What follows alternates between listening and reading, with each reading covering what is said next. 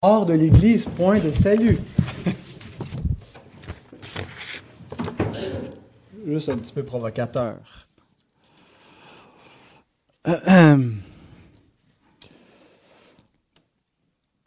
Imaginez que vous vivez dans un pays qui est divisé en deux peuples.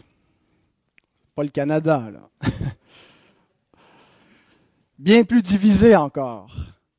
Deux peuples qui non seulement ont deux langues différentes, mais deux mentalités, deux cultures, qui sont non seulement différents, mais même opposés, contraires. Et deux peuples qui sont disproportionnés. Un qui est beaucoup plus petit que l'autre. Merci beaucoup, Ghislain.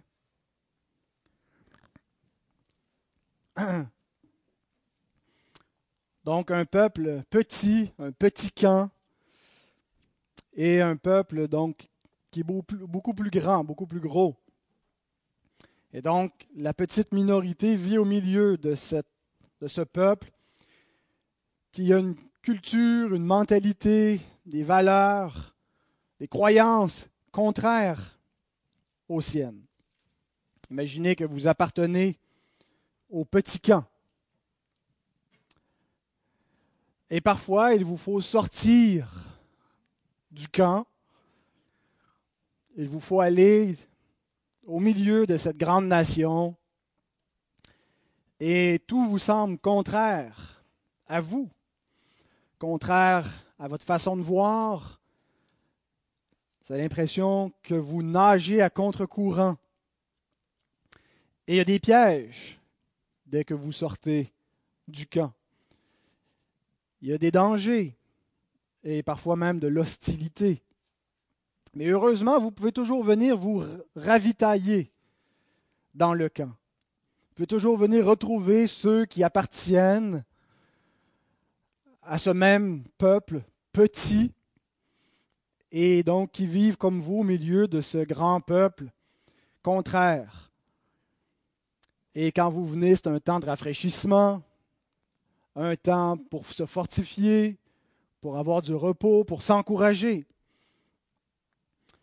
Alors j'imagine que à partir d'ici, vous avez réalisé que ce n'est pas une histoire fantastique dont je vous parle, mais que ça représente la réalité dans laquelle les chrétiens vivent.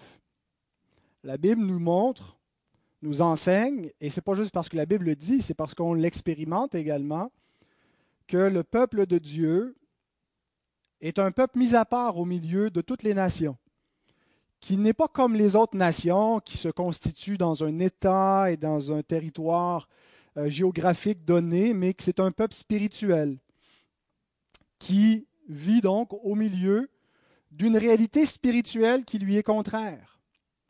Euh, parce que le monde entier est sous la puissance du malin depuis la chute, depuis que le premier homme a désobéi à Dieu et que le péché est entré dans le monde.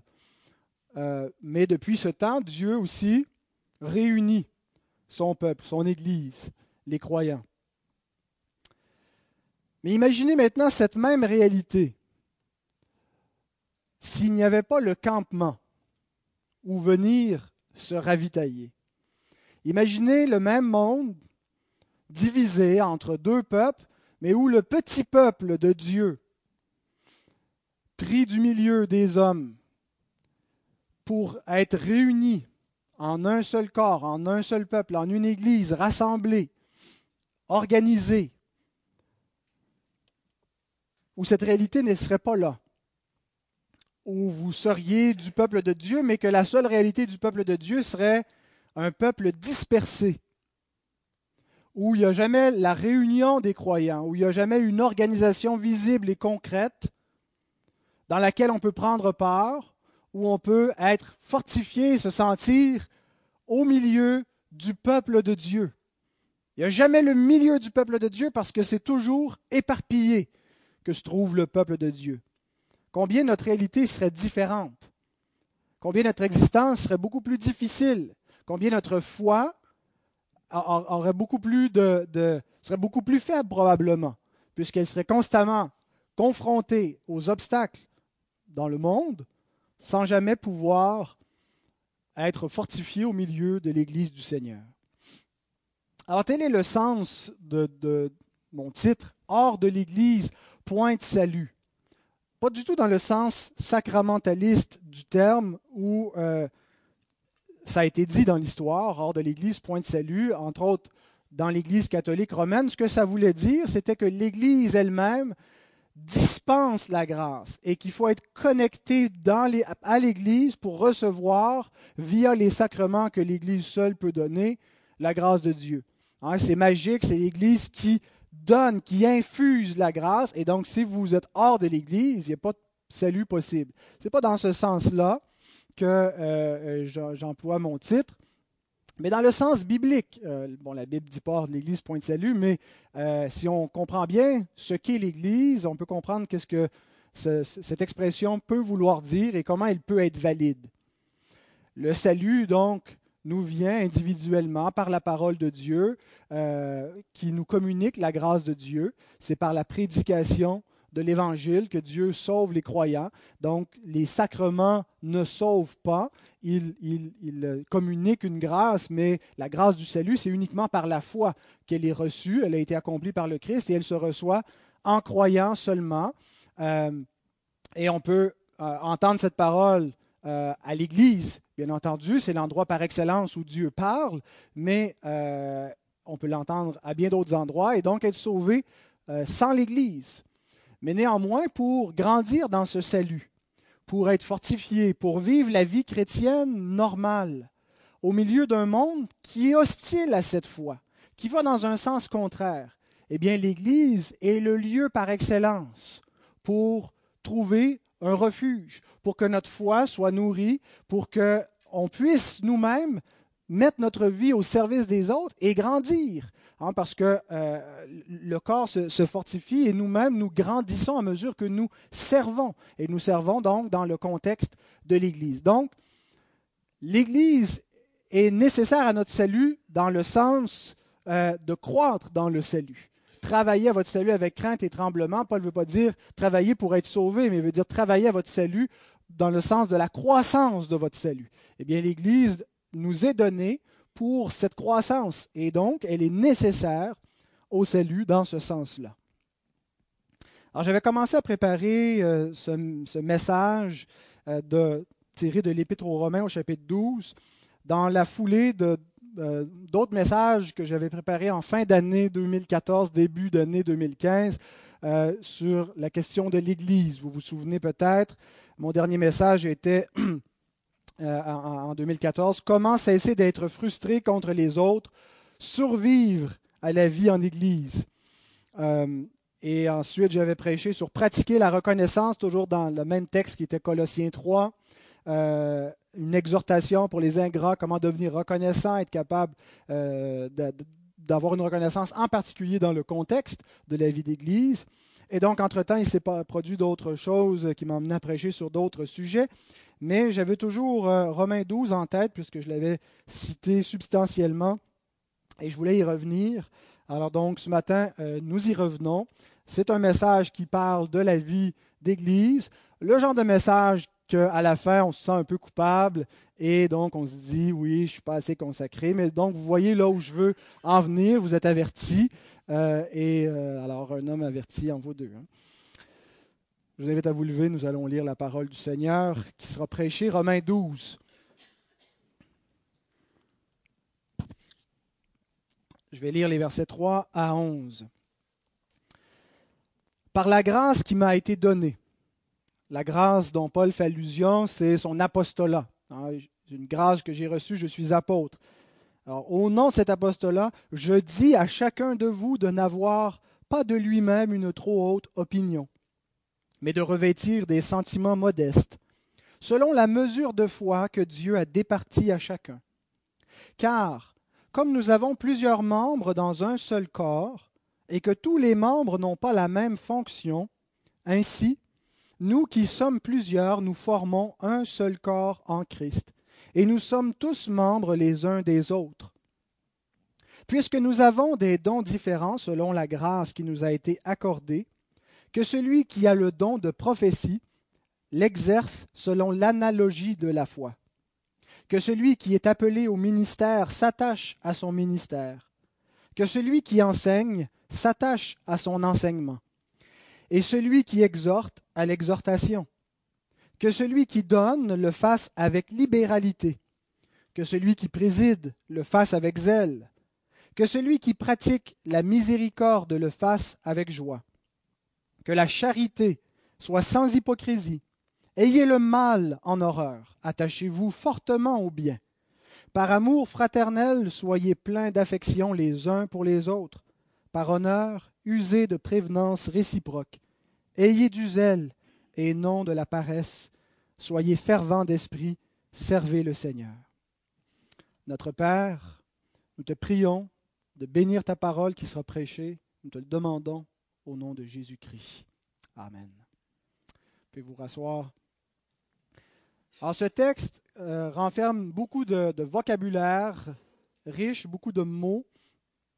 Euh, j'ai décidé dans un premier temps de l'aborder dans des catégories plus générales de l'Église. En fait, j'avais, je m'alignais pour préparer un message divisé en deux points, euh, où le premier serait le corps, l'Église, et le deuxième serait les membres, plus en détail, donc les, chrétiens, les membres du corps.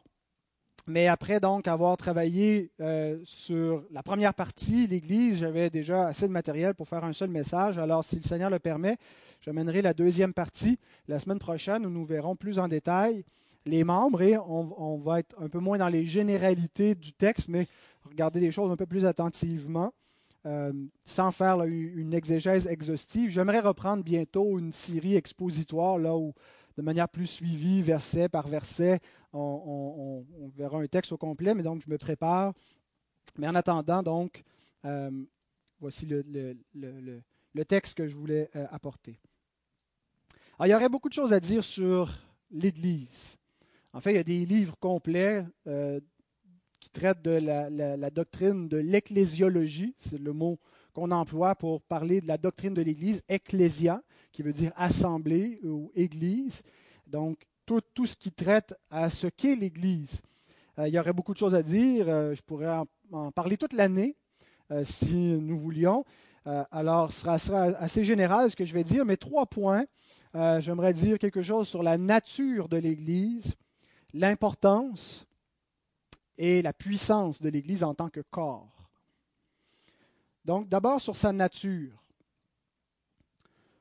de l'extérieur, pour les gens qui ne font pas partie de l'Église, pour les gens dans la société qui savent qu'il y a une telle chose, une institution qui existe, qui est millénaire et qui s'appelle l'Église, eh bien, on, voit cela comme euh, une, religion, euh, comme une organisation euh, religieuse, une institution, et souvent on l'envisage davantage sur l'angle du, clergé, des, ministres, euh, donc des gens qui sont des, serviteurs dans l'Église.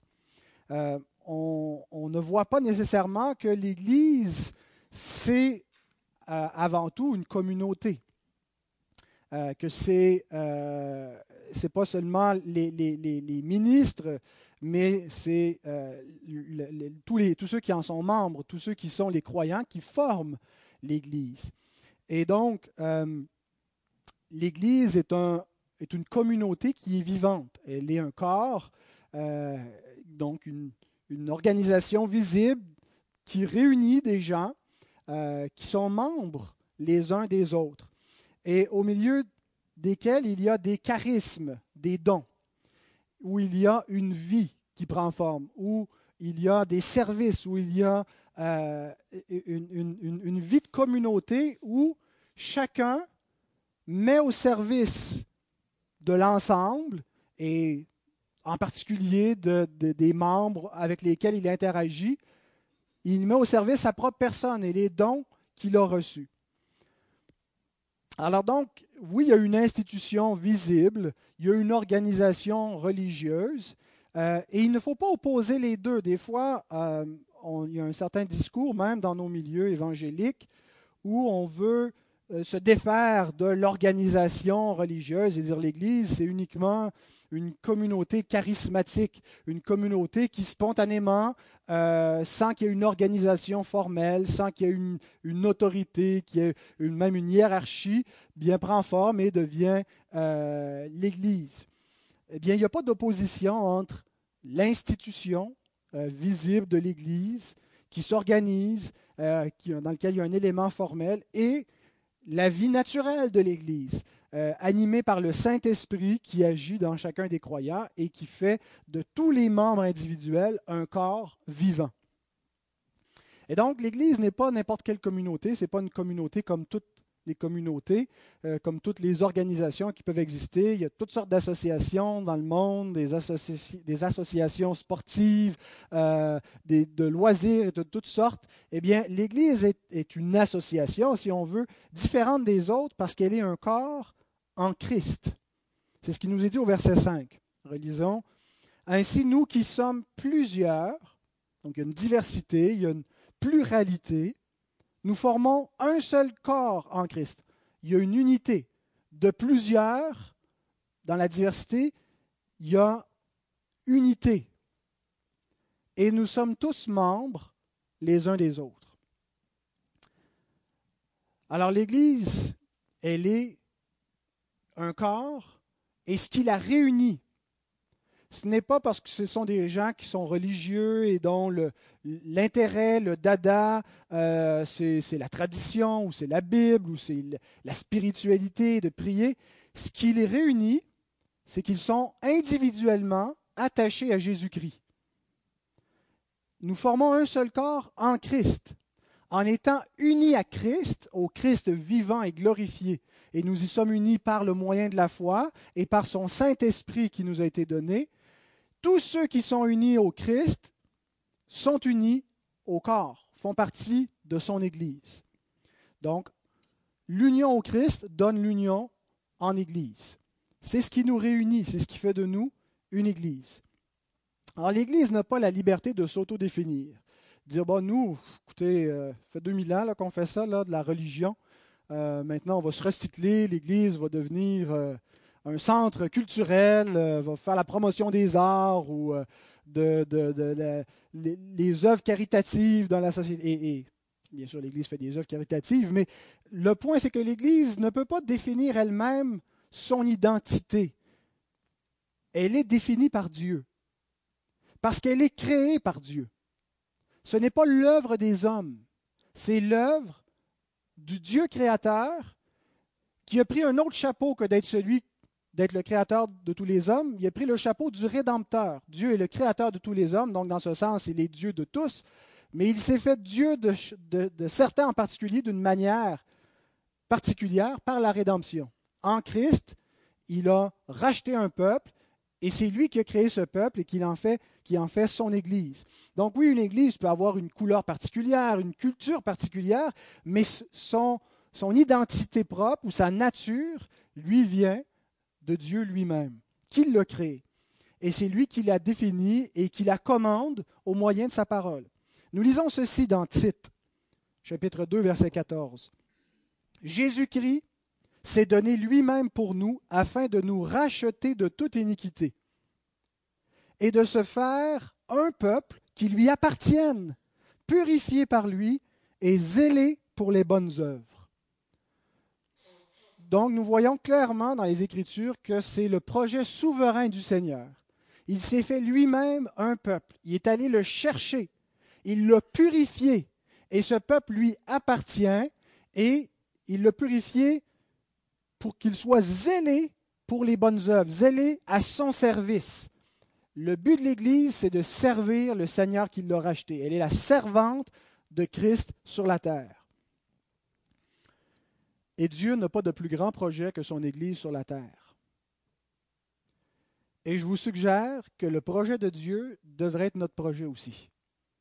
Un pasteur qui est un ami personnel, Earl Blackburn, a publié un livre il y a quelques années intitulé Jesus loves the church. Jésus aime l'Église, and so should you. Et toi aussi, tu le devrais. Le Seigneur aime son Église. Bien sûr, elle est imparfaite. Cette Église ici est imparfaite mais nous devrions aimer l'Église. nous devrions chercher à aimer son Église. Nous devrions chercher à en faire partie. Parce que c'est l'intention du Seigneur. Le Seigneur n'est pas, pas venu créer une œuvre para-ecclésiastique sur terre. Et je ne dis pas que, Dieu n'utilise pas les œuvres para-ecclésiastiques, les missions, les facultés de théologie. Mais je crois que, selon l'intention qui nous est révélée dans la parole, tout ce qui est fait au nom du Seigneur sur la terre devrait être sous la tutelle d'une église ou des églises qui se réunissent. Parce que c'est l'église qui est la colonne et l'appui de la vérité. C'est elle que Dieu utilise, c'est l'institution qu'il a fondée sur la terre. Et il n'y a aucune raison que les missions et tout, tout ministère chrétien ne soient pas rattachés et soumis à l'Église du Seigneur. Bien sûr, quand on parle de l'Église, qu'est-ce que ça veut dire? Euh, Est-ce que c'est l'Église universelle? Est-ce que c'est qu'est-ce que l'Église comme telle? Euh, Ça peut prendre euh, différentes définitions, ce qu'on entend par Église. selon ce que nous avons confessé ensemble dans notre confession de foi, l'Église est envisagée selon deux réalités. Il y a l'Église universelle, qui n'est pas une institution visible. L'Église universelle, c'est tous les croyants. Tous ceux qui appartiennent au Christ, en quelque lieu qu'ils soient, à quelque époque qu'ils vivent, c'est l'Église universelle. Mais dans l'Église universelle, il n'y a pas une, organisation, ce n'est pas une institution qu'on peut voir où il y a une, autorité, euh, il n'y a pas d'adresse où est-ce qu'on va à l'Église universelle. Et malheureusement, il y en a beaucoup qui euh, euh, euh, ne reconnaissent que cette seule réalité. Beaucoup de chrétiens qui, pour eux, l'Église, c'est uniquement l'Église universelle. Et donc, dès qu'on a affaire avec d'autres chrétiens, c'est l'Église universelle et c'est tout. Mais l'Église, selon l'intention du Seigneur, et ce qu'on voit dans notre texte, n'est pas simplement une réalité désorganisée, éparpillée, spirituelle, qui n'a pas une une, manifestation concrète, physique, une organisation. Ce qu'on lit dans notre texte, il y a une organisation, il y a un, rassemblement de croyants. Il y a des chrétiens donc qui se réunissent ensemble au nom du Seigneur, en sa présence, avec sa puissance, et qui agissent en son nom sur la terre. Et il y a beaucoup d'autres textes qui nous donnent des indications claires sur comment ça devrait se faire, comment ça devrait se vivre, cette organisation de l'Église. Donc l'Église devient également une institution visible localement. Alors on croit une Église universelle, mais cette Église universelle se manifeste toujours localement. Il n'y a pas d'autre structure d'autorité dans l'Église que locale. Il n'y a pas une autorité sur un ensemble d'églises locales où il y aurait des, euh, des évêques qui ont la supervision de dix églises, avec au-dessus d'eux des, archevêques jusqu'à un pape. Ce qu'on voit dans l'Écriture, c'est que le seul chef de chaque église, c'est le Christ, qui gouverne ces églises locales par sa parole. Et dans une église locale, il y a des anciens qui, sont appelés ailleurs des évêques ou des pasteurs, et qui sont généralement une collégialité, un conseil, jamais un homme seul, mais un groupe, et donc qui euh, euh, sont responsables d'une église locale. Et donc, la réunion des croyants ensemble forme la manifestation visible et locale de l'église du Seigneur. En fait, si nous sommes de bons baptistes, c'est ce que nous croyons. Et je pense que c'est ce que l'Écriture enseigne clairement, euh, qu'il y a donc dans chaque ville dans chaque localité euh, où l'Église a été implantée, donc un corps de croyants qui se réunit et qu'on appelle l'Église. Alors, on ne doit pas euh, opposer et séparer l'Église universelle de l'Église locale. Euh, oui, quand on voyage ou quand on se promène, ou, on, rencontre des frères partout. John MacArthur est, dans l'Église et nous faisons partie avec lui de l'Église du Christ. Mais nous sommes dans deux églises, parce que l'Église est une réalité au pluriel aussi. Euh, et donc, euh, euh, voilà, nous devons chercher à faire partie d'un corps de croyants qui se manifeste visiblement localement. Alors, telle est la nature du corps en question, tel est ce qu'on voit dans Romains 12, où il y a une réunion du corps, où il y a des membres, où le corps s'organise. Et nous devrions estimer comme un privilège d'en faire partie. C'est précieux. Cette Église, elle est rachetée par le sang du Fils de Dieu. L'Église est un, miracle sur la terre. Elle est la manifestation de la puissance de Dieu qui sauve des vies, qui transforme des vies. On peut la critiquer, on peut trouver qu'elle n'est pas notre goût, qu'elle a bien des faiblesses, mais il reste que l'Église elle est la manifestation visible de la grâce de Dieu parce qu'elle réunit des gens qui ont été sauvés, qui ont été transformés par Christ. Et faire partie de ce peuple est un immense privilège et nous devrions estimer cela comme un privilège, comme une grâce. Et, malgré les défauts de l'Église, l'aimer, la supporter et chercher, comme, le faisaient les apôtres, comme nous dit Paul, à l'embellir, à la préparer comme une épouse belle pour Christ lorsqu'il viendra. Donc voilà pour ce qui est de la nature. J'aimerais dire maintenant quelque chose sur l'importance de l'Église. Une erreur qu'on voit dans les milieux protestants évangéliques, c'est de limiter au culte dominical la vie de l'Église. L'Église, c'est quoi? Bien, c'est une réunion le dimanche matin, avant midi, des fois après, si, euh, ça dépend du contexte où on est, euh, des fois deux réunions par jour, euh, mais c'est un lieu pour venir adorer Dieu. L'Église, finalement, dispense ce qu'il faut, le, contexte nécessaire à l'adoration. et il y a différentes variétés pour trouver que chacun y trouve son compte. Hein. Euh, vous pouvez aller manger au McDonald's et aller manger dans des restaurants de fine cuisine. Donc, chacun euh, y trouve son compte. C'est un peu la même chose pour les églises. Il y en a qui ont un style plus contemporain, d'autres un peu plus traditionnel, liturgique. Euh, et donc, c'est selon ce que le client demande. Et donc, on vient, puis on rend un culte. Et voilà, c'est limité. Puis, ce n'est pas absolument nécessaire parce qu'on peut manger à la maison aussi. et donc, on a un petit peu évacuer la notion d'appartenance à un corps en limitant la vie d'Église à, l'adoration, au culte dominical. La notion d'une vie d'Église, qui, et, je suis absolument d'accord que le culte est central à la vie d'Église. Euh, que quand, quand, il nous est dit, on a lu tantôt dans, dans Tite, qu'il s'est fait un peuple zélé pour les bonnes œuvres, parmi ces bonnes œuvres, une des choses centrales, c'est de rendre gloire à Dieu sur la terre, de le servir par le culte de l'adoration euh, et de proclamer sa parole. Euh, et, donc c'est une, grande partie de la vie d'Église, mais ce n'est pas tout. La vie d'Église va au-delà du culte du dimanche. C'est une communauté à laquelle nous appartenons. Nous sommes membres les uns des autres euh, et on doit vivre, jusqu'en quelque sorte, en communauté. Ça ne veut pas dire qu'on vit en commune, il y a une différence là, euh, mais on se fréquente, on se côtoie, on doit se connaître parce qu'on est membres les uns des autres. Euh, et donc, si on ne conçoit pas la vie d'Église comme étant cela et, et qu'on ne voit pas son importance, bien, il y a tellement d'autres choses qui vont nous paraître plus importantes que l'Église, n'est-ce pas? Le Super Bowl, euh, par exemple. Il y en a peut-être beaucoup en ce moment. C'est moins dans notre culture ici, mais c'est aujourd'hui le Super Bowl?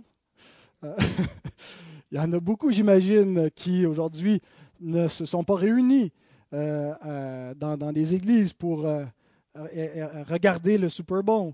parce qu'il y a d'autres choses, donc finalement c'est juste un lieu pour venir adorer. ça devient ça perd de, sa priorité. dans l'ordre, ce n'est pas, complètement superficiel et sans importance, mais ce n'est pas de la plus haute importance.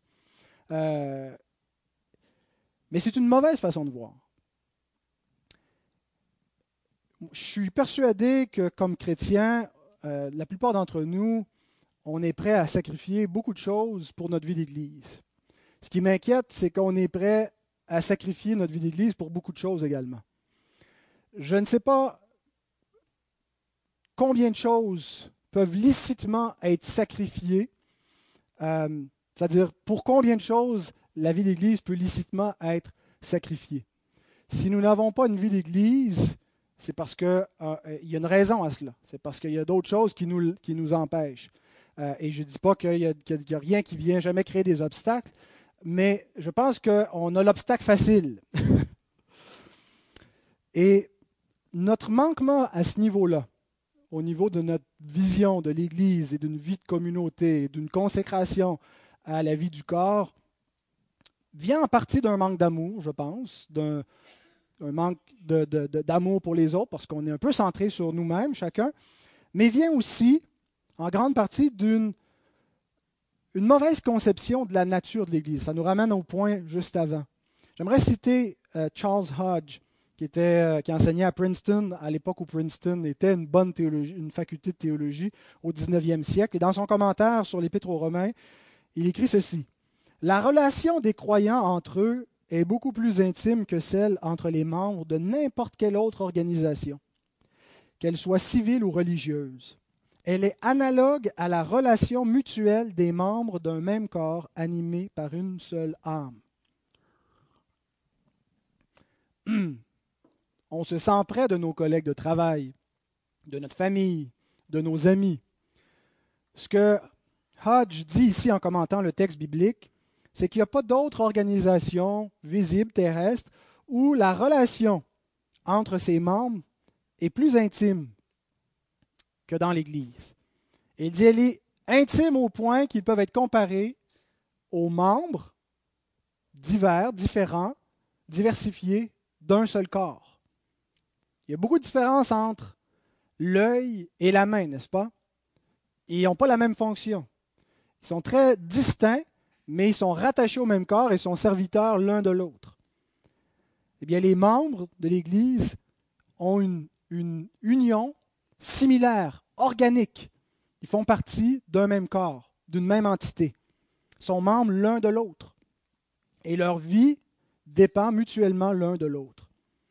Notre conception donc de la nature de ce qu'est l'Église détermine en grande partie la consécration que nous allons avoir vis-à-vis de celle-ci. Par exemple, si on, envisage l'Église comme un ennemi à abattre, il y en a qui la voient comme ça, ils n'en font pas partie, bien sûr. ISIS, par exemple, euh, qui voit les chrétiens comme des ennemis à faire mourir. Euh, ou euh, dans la société séculière, il y a beaucoup de gens qui sont les ennemis du christianisme. Alors, ils sont très hostiles. Bien sûr, ce n'est pas notre cas, on n'est pas là. D'autres dans la société n'ont pas cette hostilité, ils ont plutôt un regard favorable vis-à-vis de l'Église, ils la voient comme un patrimoine important de notre héritage et il faut le préserver autant que possible. Mais ça mène pas très très loin si on voit ça uniquement comme un patrimoine l'Église. Pour nous, au minimum, on devrait concevoir l'Église comme un groupe de personnes qui exigent une adhésion personnelle on y adhère. On peut adhérer à un club de bowling, mais nous, on a décidé d'adhérer à l'Église. Ça ne nous empêche pas d'adhérer parallèlement aussi à un club de bowling ou de badminton ou de quoi que ce soit d'autre.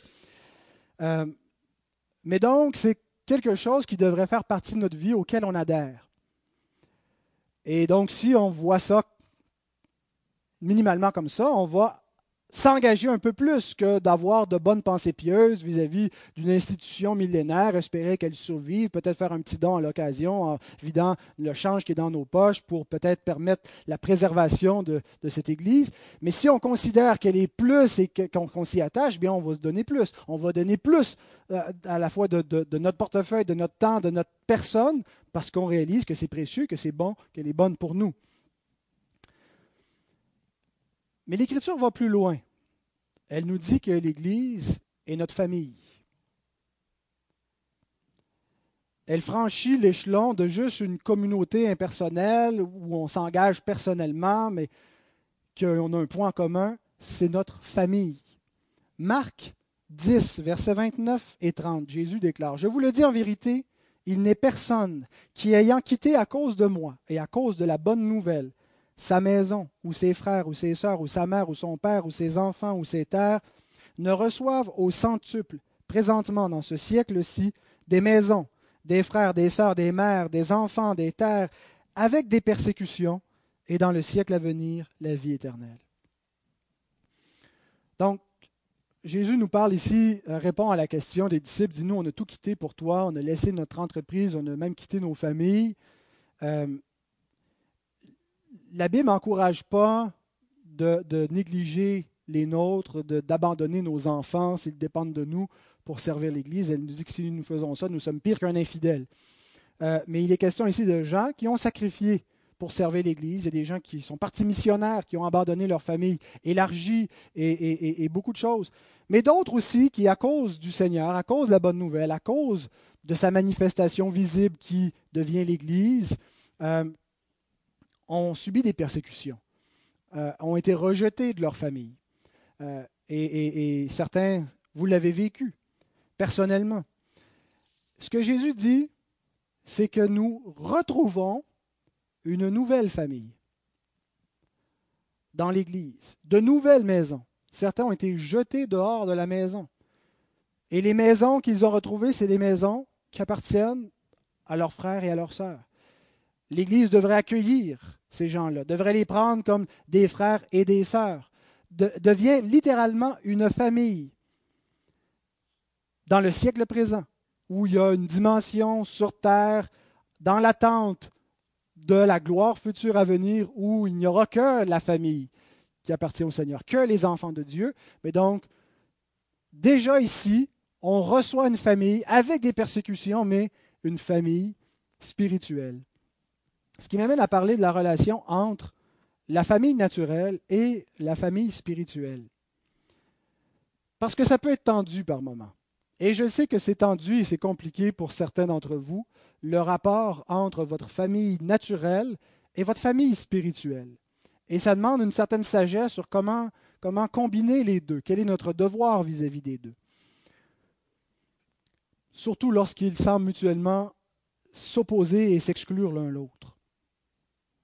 La famille naturelle appartient à la grâce commune de Dieu. C'est une bénédiction.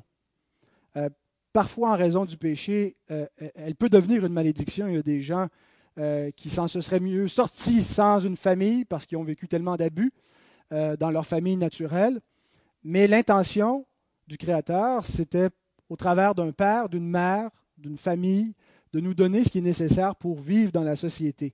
Mais ça appartient à la première création, à la création qui est déchue.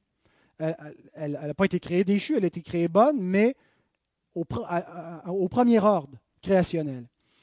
Et la famille naturelle est une bénédiction, et espérons qu'elle l'est pour chacun d'entre nous, qui vient aussi avec des responsabilités. Nous avons des devoirs envers nos familles, et, l'Écriture nous dit que si euh, quelqu'un est venu au Seigneur et que son mari ou sa femme n'est pas croyant, et il doit rester avec son mari ou sa femme non croyant en espérant qu'il soit gagné à l'Évangile, si lui, si le mari ou la femme non croyant consent à habiter avec. Euh, s'il le rejette, s'il dit moi je veux rien savoir de ton Dieu, tu choisis, si tu continues à suivre Dieu, bien je veux qu'on se sépare, qu'on se divorce. L'Écriture nous dit le croyant n'est pas lié dans un tel cas. Mais espérons que ça n'arrive pas à cela, qu'on peut vivre paisiblement avec un non-croyant et l'union demeure licite et on ne doit pas chercher à la rompre. Et les enfants demeurent licites. Et, Paul nous dit ils sont saints. Euh, donc, il y a des responsabilités, on doit les remplir euh, autant que cela est possible vis-à-vis -vis de notre famille naturelle. Cependant, la famille naturelle n'est pas rachetée. Ce que je veux dire par là, c'est que la rédemption que le Christ a appliquée ne s'applique pas de facto à la famille. Quand on entre dans le salut, dans l'économie du salut, dans la grâce de Dieu, ça n'amène pas automatiquement avec nous les membres de notre famille, malgré ce qu'en disent les presbytériens. Je ne crois pas que l'Écriture enseigne que des parents chrétiens, parce qu'ils sont chrétiens, leurs enfants font partie de l'alliance. Ils doivent y entrer eux aussi individuellement. C'est pour ça qu'on ne baptise pas les enfants, on les baptise quand ils se convertissent, quand ils en font partie. Donc, la famille n'a pas été rachetée, mais l'Église intègre la structure de la famille naturelle. Euh, euh, on garde ça quand on vient à l'Église, on respecte le mariage, on respecte les maisonnées, les familles euh, particulières de chacun. par contre, l'Église n'est pas définie par la famille naturelle. Euh, c'est une erreur qu'on retrouve dans des milieux protestants, dans des milieux baptistes, de mettre toute l'emphase de centrer l'Église sur la famille naturelle le Family Integrated Church, les familles qui sont basées sur la structure de la famille, où chaque père devient une espèce de, de, prêtre dans sa famille. Il y a une, vérité, oui, le, le, père a une responsabilité, mais l'Église est définie par la nouvelle alliance, où, sur la base du croyant, de chaque individu, euh, ou, sur la base individuelle, chacun devient membre de la nouvelle alliance et c'est la structure de l'Église et non pas la famille naturelle qui en est la structure. Et chacune de ces deux familles appartiennent à deux ordres différents. L'ordre temporel pour la famille naturelle et l'ordre éternel. Et je sais que pour certains d'entre nous, notre famille naturelle a beaucoup plus d'importance, beaucoup plus de place dans notre vie que la famille spirituelle. Mais regardez les gens qui sont autour de vous. Ce sont eux qui sont votre famille spirituelle et éternelle. Et s'ils vous paraissent comme des étrangers, des gens lointains, avec qui vous n'avez pas beaucoup en commun, sinon une heure et demie le dimanche matin, il y a un problème. Parce que ce sont vos membres, ce sont votre famille éternelle. Et quand la famille naturelle fait partie aussi de la famille spirituelle, c'est une joie extraordinaire, mais ce n'est pas toujours le cas. Donc, notre objectif avec notre famille naturelle, ce qu'on devrait viser, ce pour quoi on devrait prier et travailler, c'est qu'elle fasse partie de la famille spirituelle. On n'essaie pas de changer la nature et la structure de l'Église pour qu'elle plaise à nos enfants. On cherche plutôt la conversion dans le cœur de nos enfants pour que l'Église, lorsqu'elle est selon sa nature, fidèle à ce qu'elle doit être, fidèle à la parole, plaise à nos enfants. Si nos enfants sont inconvertis puis qu'ils se plaisent à l'Église, il y a un problème avec notre Église. Hein, comme disait Spurgeon, euh, soit qu'on nourrit les brebis ou qu'on divertit les boucs. Et des fois, pour attirer la jeunesse, hein, on va mettre des clowns, on va mettre euh, des groupes jeunesse qui font toutes sortes d'affaires, qui ne prêchent pas la parole pour attirer la famille, attirer des jeunes. et c'est une erreur. On ne doit pas chercher à changer la nature de l'Église pour attirer des familles, mais chercher à ce que la nature de chaque membre de notre famille individuellement soit changée par la grâce de Dieu pour s'intégrer à l'Église qui est fondée sur la nouvelle alliance. Mais l'Écriture va encore plus loin que de nous dire que la nature de l'Église et l'importance qu'on devrait lui accorder est celle d'une famille. Elle nous la présente sous un angle vital. On peut vivre sans famille, n'est-ce pas? c'est une vie qui va être souffrante, mais on peut vivre sans famille ou survivre. Mais aucun membre du corps ne peut vivre s'il n'est pas rattaché avec le corps. Et c'est l'image qui nous est donnée. C'est plus loin que la famille encore, c'est plus intime. L'Église, elle est composée de membres différents unis dans un seul corps. Romains 12, 5, encore une fois. Ainsi, nous qui sommes plusieurs, nous formons un seul corps en Christ et nous sommes tous membres les uns des autres. C'est assez vital comme relation que nous avons au sein de l'Église. Il est impossible de connaître la vie chrétienne normale. Je dis bien normale, pas impossible d'être un chrétien sans l'Église, mais impossible de vivre la vie chrétienne telle que voulue par Dieu dans sa parole en dehors de l'Église. Sans Église, sans une communion avec l'Église du Seigneur. Les bénédictions, en réserve pour notre croissance spirituelle sont dans l'Église. Et je crains qu'avec nos campagnes d'évangélisation à la Billy Graham, qui ont fait un grand bien, qui ont sauvé beaucoup de gens, qu'on a mis une emphase sur une seule chose. Il y a une seule chose importante, c'est que des gens soient sauvés. Puis après, on les laisse lousses. Et on s'est retrouvé avec des tonnes de chrétiens sans Église, partout dans le monde un, individualisme sotériologique. La seule chose qui compte, c'est que l'individu soit sauvé. Et où est le corps? Ce n'est pas un mouvement ecclésiologique. On a fait une évangélisation sans Église, une évangélisation d'individus dans laquelle il n'y a pas un suivi, où on, aboutit dans une vie chrétienne anormale qui n'est pas reliée dans un corps, où le membre peut croître naturellement selon l'intention voulue par le Créateur de l'Église. Et bien sûr, l'état actuel est imparfait, on le constate. Il y a des chrétiens sans Église, des chrétiens seuls, pour différentes raisons. Euh, il y a des gens qui nous suivent en ce moment, peut-être même ils nous écoutent, et on vous salue, à Saint-Pierre et Miquelon, euh, qui ne peuvent pas vivre une vie d'Église parce qu'il n'y en a pas là où ils sont. Et c'est une souffrance du temps présent, dans un monde imparfait, et c'est ce qui fait qu'on est sauvé en espérance. On a hâte que l'Église soit glorifiée dans la présence du Seigneur et que tout soit parfait. Il y en a d'autres qui sont isolés pour toutes sortes de raisons, parce que l'Église est imparfaite. L'Église blesse parfois ses membres et les ampute. Mais nous devrions tendre individuellement et en tant qu'Église vers la normativité de ce, que doit être l'Église. Pas dire parce qu'il y a des choses qui ne fonctionnent pas, on rejette tout ça puis on réinvente la vie chrétienne. S'il y a des, faiblesses et des défauts dans, le modèle, ce n'est pas parce que le modèle n'est pas bon. C'est parce qu'on l'a mal appliqué, c'est parce qu'il y a eu des manquements. Mais tout peut être reconstruit et tendre vers la perfection par la grâce de Dieu. Et c'est vers ça que nous devons aller.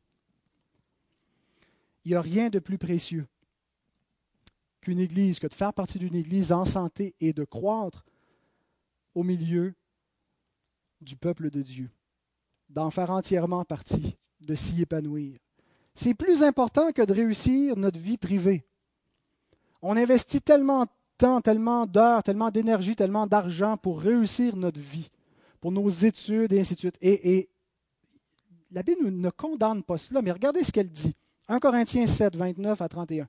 Voici ce que je dis, frères, c'est que le temps est court. Que désormais ceux qui ont des femmes soient comme n'en ayant pas, ceux qui pleurent comme ne pleurant pas, ceux qui se réjouissent comme ne se réjouissant pas, ceux qui achètent comme ne possédant pas, et ceux qui usent du monde comme n'en usant pas, car la figure de ce monde passe. Paul n'est pas en train de dire ayez la vie la plus plate que vous pouvez avoir, euh, jamais d'émotion. Ce qui veut dire, le point de Paul, c'est que tout est passager. Et pourquoi est-ce que vous investissez autant d'énergie, autant de temps, autant d'efforts, d'argent, que vous donnez autant votre vie dans des choses passagères? La seule chose qui est éternelle, c'est le royaume de Dieu. C'est la seule chose qui ne passera pas à la fin, quand tout va être éprouvé dans le feu. La seule chose qui va rester, c'est ce qui va avoir été investi là. Alors, c'est ce qui veut dire, oui, on doit continuer à vivre, continuer à posséder, à se marier, avoir des maisons, mais ce n'est pas ça qui doit être central et prioritaire. L'éternité doit être en avant-plan dans notre vie. Et la manifestation concrète et visible du royaume se passe dans une vie d'Église, du peuple du royaume. La tiédeur de nos églises vient d'un problème dans nos priorités. Nous avons mis le temporel devant l'éternel. Nous avons mis le temporaire, nous avons mis le passager, comme si c'était ce qui était le plus important. Et Jésus termine le sermon sur la montagne. Ce n'est pas, pas, vraiment la fin, c'est plutôt au chapitre 6, mais il termine le chapitre 6 du sermon sur la montagne en disant Cherchez d'abord, premièrement, le royaume de Dieu et sa justice.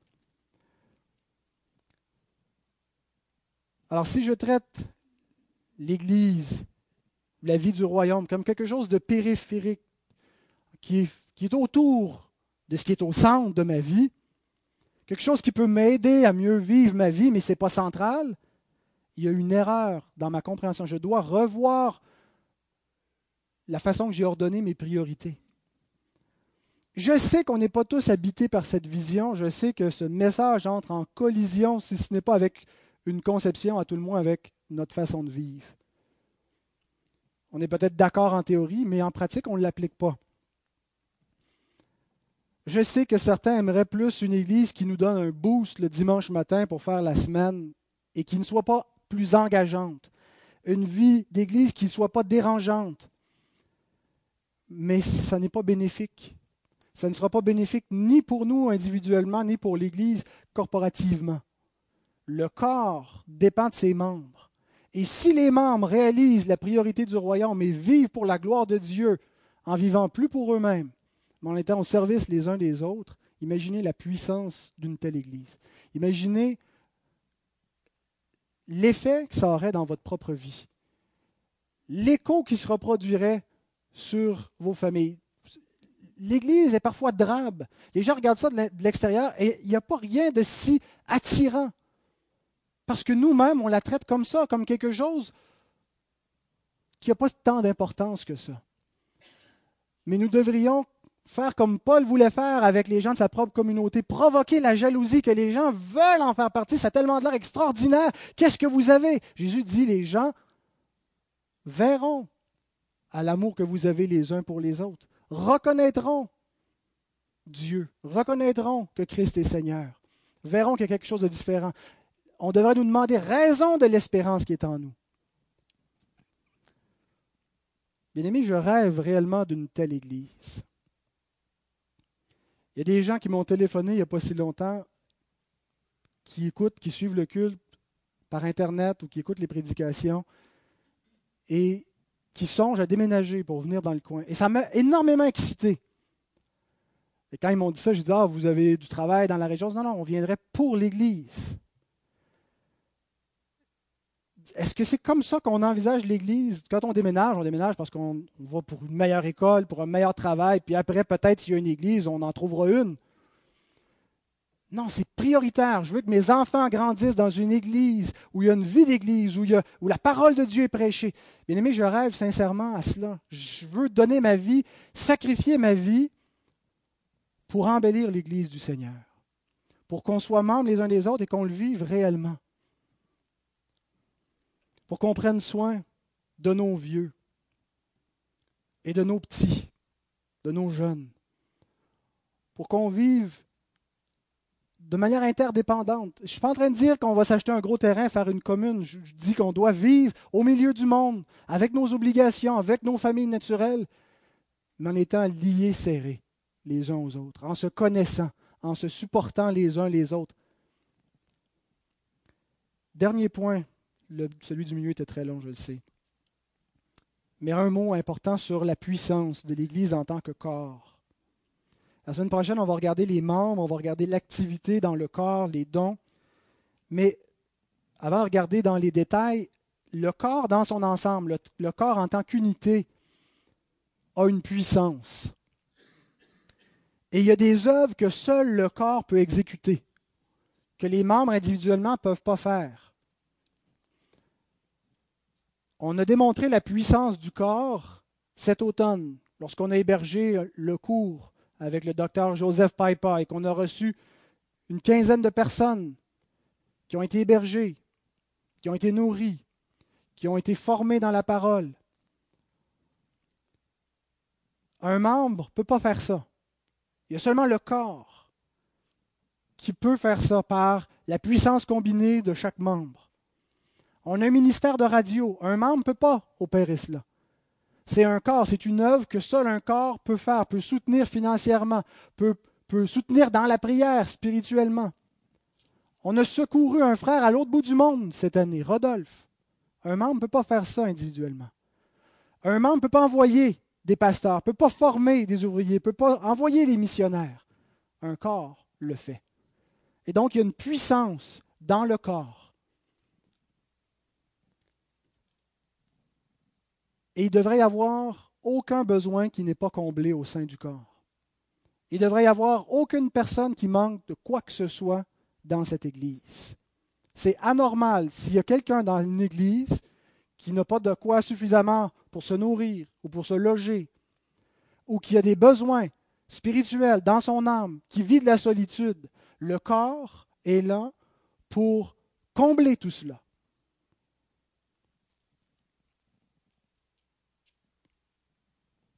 Éphésiens 4.16. C'est de lui et grâce à, lui, grâce à tous les liens de son assistance que tout le corps, bien coordonné et formant un solide assemblage, tire son accroissement selon la force qui convient à chacune de ses parties et s'édifie lui-même dans la charité. Le corps qui est tout lié euh, par un solide assemblage et qui grandit, qui manifeste une puissance. Chaque partie est comblée et s'édifie dans l'amour. Et à la base, au début du chapitre 4, Paul nous parle de ce qui est à la base de l'Église. À la base du corps, c'est le ministère de la parole de Dieu. Ce n'est pas nous-mêmes qui créons le corps. C'est la parole de Dieu qui crée le corps, qui sauve les croyants. Vous avez été régénérés par la semence incorruptible, par la parole de Dieu. Et qu'est-ce qui nous permet d'être édifiés, de développer notre connaissance de Dieu, d'apprendre quels sont nos dons? La parole qui nous est prêchée nous permet de mettre le corps en marche, de le garder à l'œuvre. Elle est le carburant. Mais ce n'est pas les ministres qui supportent l'Église. Ce que je veux dire en, parlant du ministère de la parole qui est à la base, c'est l'Église elle-même qui supporte le ministère de la parole et qui permet par la puissance de la parole de Dieu au corps de bien fonctionner. Vous lirez Éphésiens 4 à partir du verset 11. Comment le ministère de la parole est fondamental à l'Église pour qu'elle fonctionne. Mais c'est l'Église elle-même qui doit soutenir. Il n'y aurait pas eu de Spurgeon sans Église. Ce n'est pas Spurgeon qui a soutenu le tabernacle de Londres, le, tabernacle métropolitain, le Metropolitan Tabernacle. Il n'y aurait pas eu de Calvin ou de, Luther ou de Martin Lloyd Jones. Il n'y aura pas de ministère de la parole dans cette Église. Ce n'est pas les ministres, c'est l'Église elle-même qui le soutient par la prière, qui libère les ministres de la parole et qui la met en application. Et il y a une puissance à l'intérieur du corps par le Saint-Esprit qui fait que les dons ont une efficacité par le Saint-Esprit. Un don qui est exercé, le don que le Seigneur vous donne ou les dons exercés en dehors du corps n'ont pas la même puissance que exercés dans le corps. Conclusion. Quelques questions pour nous faire réfléchir. Est-ce que j'aime l'Église? Sincèrement. Est-ce que j'aime l'Église? Est-ce qu'elle est précieuse pour moi? Est-ce qu'elle est même essentielle dans ma vie? Et la réponse à toutes ces questions devrait être oui. Est-ce que ma vie d'Église est accessoire, en périphérie? Est-ce qu'elle est médiocre? Est-ce qu'elle est distante? Est-ce que je refuse de m'engager? Est-ce que je refuse d'être connu des autres? Est-ce que je veux régler mes priorités selon Dieu ou suis-je satisfait de, de l'état où je suis, du statu quo? Est-ce que la parole de Dieu m'incite à me réévaluer? Est-ce que le Seigneur me demande de changer des choses?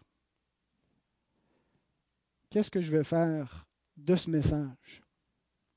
À quoi ça sert de venir écouter la parole de Dieu? À quoi ça sert d'être exhorté? Est-ce que ce, que ce qui a été enseigné ce matin est réellement la parole de Dieu? Est-ce que vous pouvez dire Amen? De sorte que ce n'est pas l'autorité d'un homme, ce n'est pas Pascal qui nous, nous dit tout cela, mais c'est réellement ce que la parole, ce que Dieu enseigne dans les Écritures? Est-ce que Dieu a parlé par ma bouche? Et qu'est-ce que je vais en faire? Parce que l'Écriture nous met en garde. N'écoutez pas la parole si vous ne voulez pas la mettre en pratique. C'est dangereux. Ça crée l'endurcissement du cœur. C'est dangereux. Mais j'ai la conviction, même si ça peut représenter quelque chose de difficile, même comme si je vous ai dit tantôt, vous allez vous sentir coupable, qu'il n'y a pas de plus grand bonheur que de s'épanouir au sein d'une vie d'église. Quand on voit quelqu'un, je prends un exemple, ça ne veut pas dire que ceux qui n'appliquent pas cette vie d'église sont comme ça, mais quelqu'un qui a des problèmes de consommation de drogue ou d'alcool, Faire l'effort de mettre sa vie en ordre représente une douleur, une tristesse, quelque chose de difficile. Mais on le sait que ça va tellement être bon et ça va tellement être préférable pour lui. C'est la même chose. Il y a quelque chose en nous qui résiste étrangement. Mais j'ai la ferme assurance par la parole de Dieu que c'est vers ça que nous devons tendre. Et que ça va être la meilleure chose pour notre propre âme, pour notre vie, pour notre foyer, pour toute chose. Que le Seigneur bénisse sa parole. Merci de votre indulgence. J'ai un peu dépassé mon temps. Et qu'il nous donne de bien recevoir sa bonne parole. Amen.